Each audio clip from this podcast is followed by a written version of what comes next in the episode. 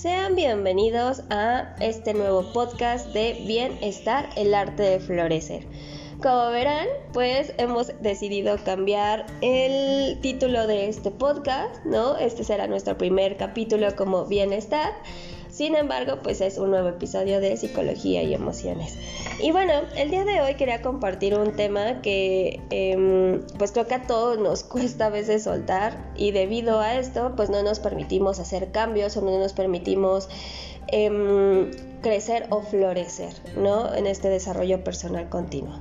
Y bueno, ¿a qué me refiero? Pues a la necesidad de control. ¿Cómo soltamos nuestra necesidad de control. Y quiero que iniciemos este, este tema con un, una historia que extraje de un libro y que quiero compartir contigo para que puedas, em, o bueno, con ustedes, para que podamos reflexionarla, ¿vale? Entonces, bueno, aquí va. Imagina que colaboras con un famoso chef, lo apoyas a hacer un gran pastel. Tu función es preparar cuatro tazas de harina cernida y para eso necesitas medirla bien. Luego pasarla cuidadosamente por un cernidor o colador para obtener una medida verdaderamente exacta y finalmente tener listo este ingrediente para cuando lo requiera el chef. Estás listo o lista para empezar. Pero mientras sacas los utensilios necesarios para tu tarea, te das cuenta de que el encargado de medir la mantequilla lo está haciendo con las barras y no con las tazas medidoras.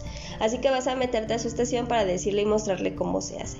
Luego ves a la chica encargada del azúcar que acaba de botar un poco sobre la mesa y decides ir a exigirle que limpie su estación y bueno, justo entonces notas que el encargado de los huevos está demorando mucho, por lo que te le acercas para darle todo un curso de cómo romper los huevos eficientemente.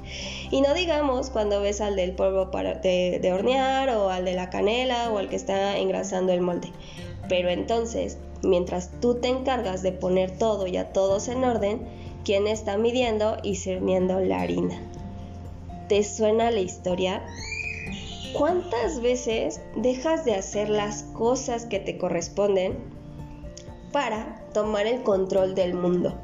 Creo que todos, eh, creo que en, algún momento eh, decidimos, ¿no? Em, darle la vuelta a lo que estamos haciendo para poner en orden todo, ¿no? A la familia, a la pareja, a los amigos, eh, interviniendo de alguna forma en, el modo en el que se hacen las cosas. Y no, no es que esté mal enseñarle a otros a hacer algunas cosas, ¿no? No todos crecemos, crecemos o nos desarrollamos sabiendo hacerlas, sin embargo, a veces esto puede truncar la manera en la que nosotros mismos empezamos a crecer, empezamos a florecer, empezamos a desarrollarnos.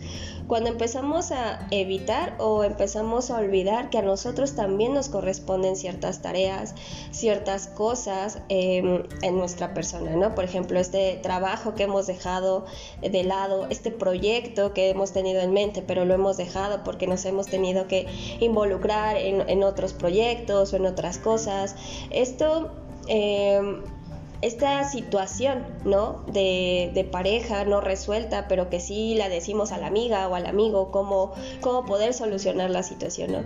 Y estas, estas decisiones que tomamos con base al control, muchas ocasiones nos ocasiona, bueno, nos, nos suele pasar o ocurrir que nos daña de manera eh, interesante, ¿no? Esta necesidad de, ser poco flexibles y controlar em, cómo se desenvuelve el mundo a veces nos, perjudica, ¿no?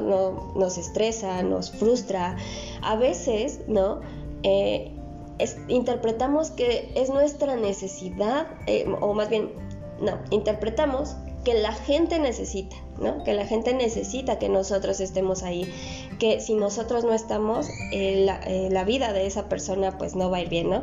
Y no, a veces una, una cosa es acompañar a las personas a nuestro alrededor, mirándolas, contemplándolas, aprendiendo de ellas, que ellas aprendan de nosotros, pero a veces eh, queremos hacerlo por ellas y controlar todo con, con, y por ellas, ¿no?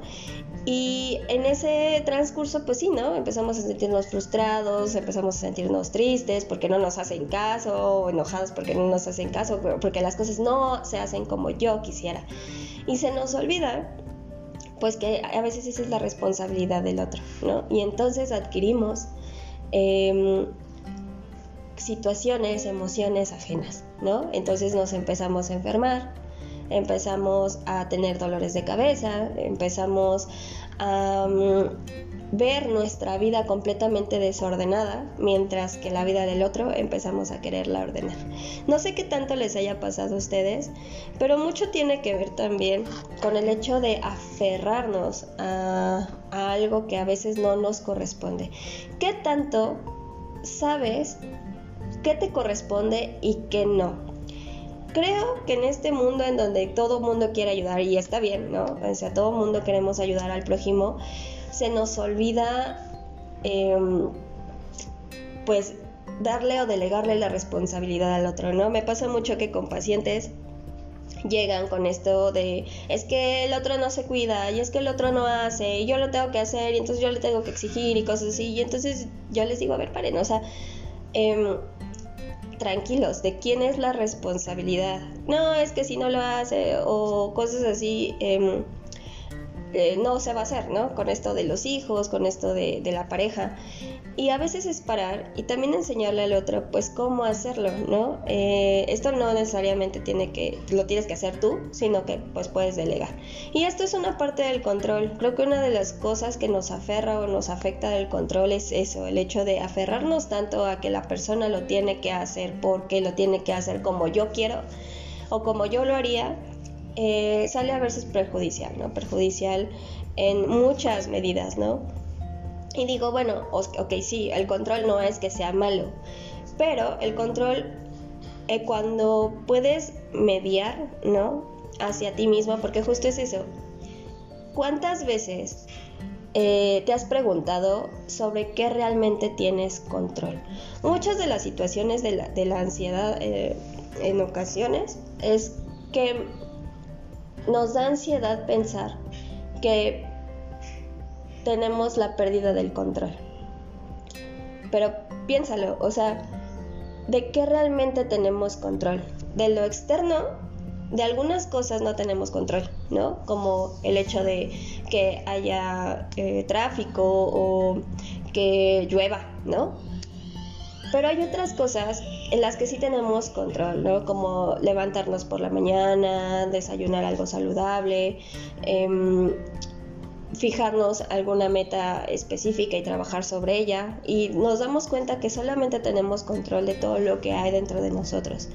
Y que sí hay cosas que a partir de nosotros podemos controlar afuera, ¿no? Entonces, no necesitas controlar lo que hay alrededor tuyo, ¿no? Necesitas aprender a saber sobre qué tienes control, ¿no? Sobre tu cuidado, tu autocuidado, sobre tu estima, sobre tu desarrollo personal. Entonces, eres el encargado de cernir tu propia harina.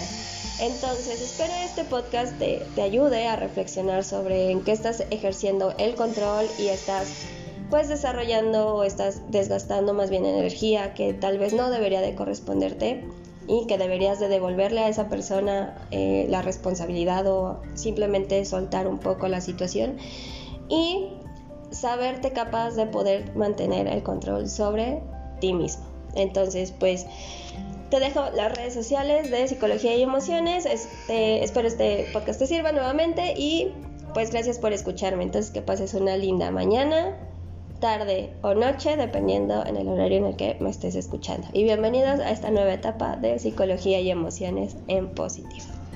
Hasta luego.